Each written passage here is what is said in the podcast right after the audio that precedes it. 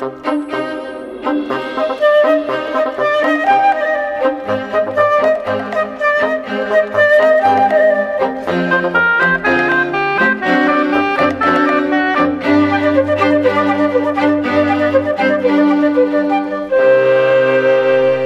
já há muito tempo que o campo magnético da Terra tem origem no seu anterior, na zona que apelidamos de núcleo.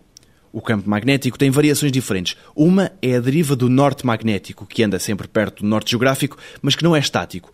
E a outra é a inversão do campo magnético. Através do estudo de rochas, sabe-se que há alturas em que o campo magnético terrestre se anula, desaparece durante dois mil anos e depois, quando reaparece, está invertido. O norte magnético aponta para sul. Nesta área sobram muitas dúvidas e algumas certezas. Uma delas, afirma Ivo Alves, diretor do Instituto de Geofísica da Universidade de Coimbra, é que o desaparecimento do campo magnético não augura nada de bom para a saúde pública. O campo magnético da Terra é o que nos protege, por exemplo, do plasma do vento solar. Numa altura em que a Terra esteja sem campo magnético, nesses períodos muito curtos, cerca de 2 mil anos, vai haver consequências graves para a vida na superfície da Terra, com alterações genéticas, cancros de pele, todas essas coisas desagradáveis.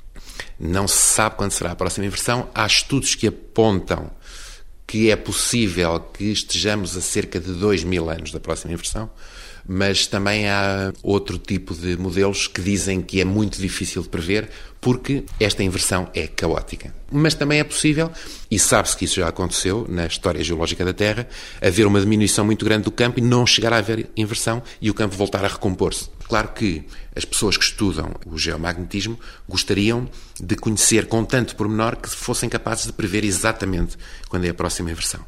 Eu duvido que isso seja possível. À medida que formos aprofundando os modelos, vai havendo mais incertezas. Como é um processo caótico, é possível prever a evolução do campo magnético no curto prazo, mas no longo prazo, nesta ordem de grandeza de 2 mil anos, longo prazo à escala humana, mas curto à escala geológica da vida da Terra, não creio que seja possível fazer previsões.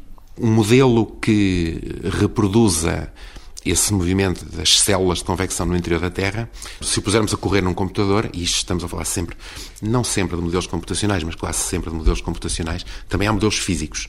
Há um colega francês, um grupo de um colega francês, que tem um modelo da Terra como um todo com feito em sódio líquido, sódio metálico aquecido e com um comportamento muito interessante e semelhante ao, ao do interior da Terra.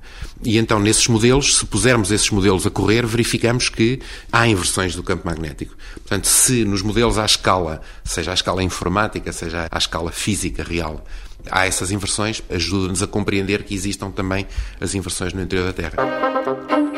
Amanhã, no 125 Perguntas sobre Ciência, última questão no âmbito da matemática.